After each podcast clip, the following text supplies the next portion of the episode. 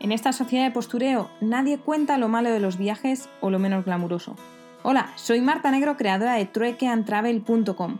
Me encuentro dando la vuelta al mundo haciendo trueque y estoy aquí para contarte los pequeños detalles de mi aventura o esas anécdotas que animan una cena. Así que si quieres saber la cruda realidad de los viajes y viajar conmigo en esta vuelta al mundo, ajustate los auriculares, que nos vamos.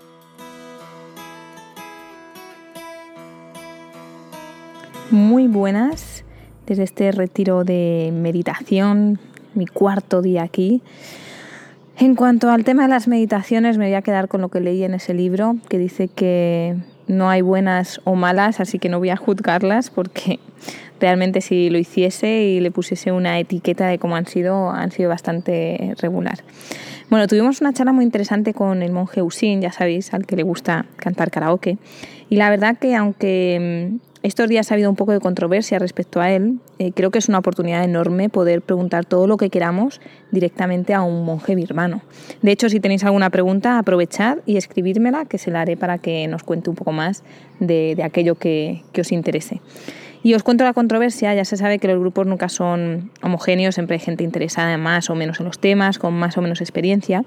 Y en este caso había un chico suizo, Matías, que en estas charlas con el monje y con el otro profesor que tenemos, no paraba de hacer preguntas enrevesadas, de ser el típico todo hasta el punto que parece que a veces se reía de, los profesores y les faltaba el respeto.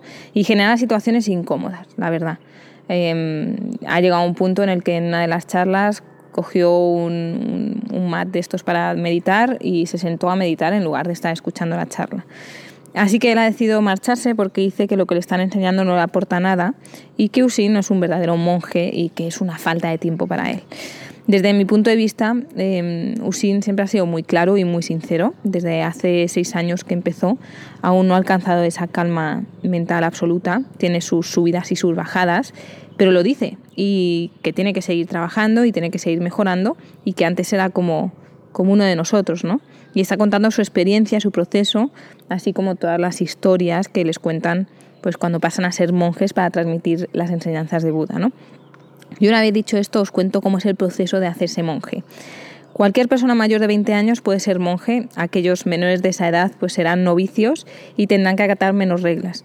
Inicialmente tenían más de 300 preceptos que debían seguir y tras la muerte de Buda se fueron reduciendo y actualmente tienen que seguir 220 normas. Las monjas tienen nueve normas que seguir. Esto es aquí en Myanmar porque en Tailandia las monjas tienen que acatar 311 normas más que los monjes, o sea que depende de cada país. Y hay mucha controversia respecto al tema de las monjas, tanto aquí como en, como en Tailandia.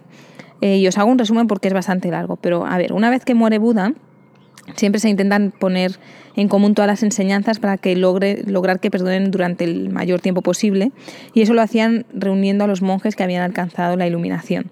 Durante ese proceso se debatió que la composición de los hombres y mujeres era distinta, que todos estamos compuestos de esas partículas minúsculas que les llaman rupa calaba, aunque la unión para formar los hombres y las mujeres eh, la unión de esas partículas era diferente.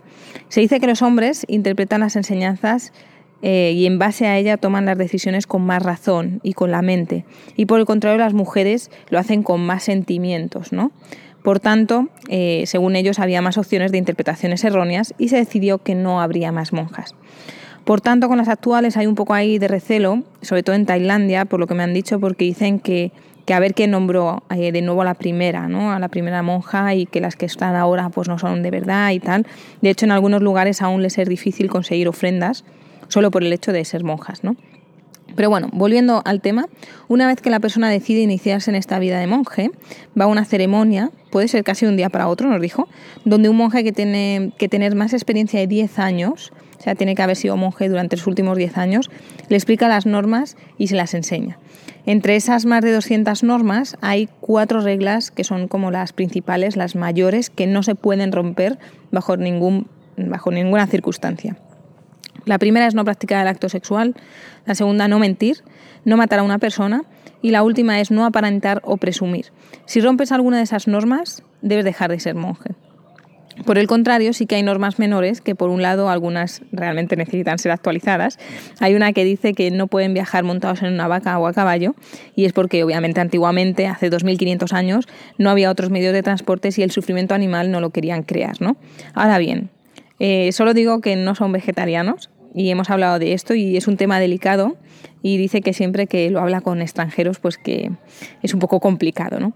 Pero prácticamente se resume a dos cosas, a que ellos no están infligiendo el dolor directamente y a que toda o casi toda la comida que comen son donaciones y no puedes rechazarla y tienes que comer lo que te pongan, que es otra de las normas.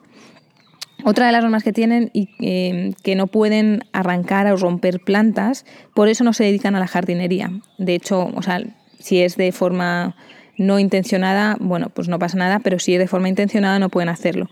Y decía que, mejor además que no esté permitido el tema de la jardinería, porque si no, todo el mundo eh, no tiene nada que hacer, entonces todo el mundo se dedicaría a la jardinería y habría monjes, jardineros, granjeros y, y demás, ¿no? No pueden tener ningún tipo de entretenimiento, no pueden tener eh, demasiado contacto con las personas, no pueden tocar dinero. Si tienes familia previamente y te haces monje, es decir, si tienes eh, mujer e hijos, pues tu mujer deja de ser tu mujer y tus hijos tus hijos, dejar de tener esas obligaciones pertinentes con ellos, los cuales, pues para cualquiera que, aquí no sé cómo es el tema del divorcio, pero para cualquiera que se quiera separar de la familia, se mete a monje y ya está. Em, de, qué más nos contaba respecto a eso. Luego, bueno, eso estuvimos preguntando el tema de pues de ese, de ese el attachment que se llama, esa fijación o esa ese afecto ¿no? con, con, la familia, que cómo lo gestionaba y decía que bueno, que él se aún lo tenía un poco ahí arraigado, pero que se supone que eh, da igual que sea tu padre el que está meditando o una persona que no conoces, que tienes que tener eh, como el, mismo acercamiento ¿no? hacia ellos. En cuanto al respeto entre monjes, eh, no se produce en cuanto a edad, sino en función a cuánto tiempo llevan siendo monjes. Aunque sea un minuto antes que tú, tienes que presentar y, tener respeto a, a, ese monje porque supone que está por encima tuya. En fin, hay muchísimas normas eh, solo nos ha dicho así algunas curiosas, aunque supongo que por internet se podrán encontrar si tenéis más, eh, más curiosidad. Y luego el día a día de un monje comienza temprano, a las cuatro y media ya están meditando y estamos meditando y recitando los preceptos más importantes como los de no mentir, no matar, no dormir en camas lujosas ni llevar maquillaje o perfume caro, entre, otros, entre otras cosas. Y después de esos preceptos, eh, una hora de meditación. Desayunan obviamente comida donada, luego algo de descanso y se vuelve a la meditación, ¿no? Eh, van haciendo eso durante todos los días. Antes del mediodía deben de hacer su última comida, eh, después solo pueden beber, que eso es también lo que están aplicando a nosotros. Em, a las 11, 11 creo que es la última comida y supone que luego no podemos comer nada más. Estamos ahí con plátanos y eso, eh, pero en teoría no podríamos nada y vuelven a meditar varias veces más al día y poco más. La vida del monje consiste en continuar las enseñanzas de Buda y en cultivarse en la moralidad, así que todo lo que se salga en ese contexto no, es aceptado. Eh, como sabéis, llevan túnicas eh, de color em, como granate y tienen que llevar la cabeza rapada. y en principio así son las cosas que os puedo contar por el momento. A lo mejor en los siguientes, eh, si me entero de alguna cosita más, os puedo contar algo más sobre la vida de los monjes aquí en Myanmar. Em, sí que se pueden ir moviendo entre monasterios y si adoptan el rol, entre comillas, de profesor, pues pueden ir como haciendo pequeñas enseñanzas en los diferentes monasterios. Y mm, estoy viendo un pájaro ahora mismo delante mío con una cresta. Qué chulo. Bueno, en principio em, hasta aquí llega el audio de hoy. Eh, acordaros www.troicantravel.com barra podcast y ya está. Os iba a lo mejor a poner alguno de los cánticos que, he grabado, pero prefiero escucharlo primero, ver eh, cuál es el que me gusta más, porque hay uno que ya me lo estoy aprendiendo y supongo que el último día del, del retiro os pondré así varios minutos de, de cánticos y de chantings que se llaman. Nada más, hablamos mañana. Chao, chao. Tada.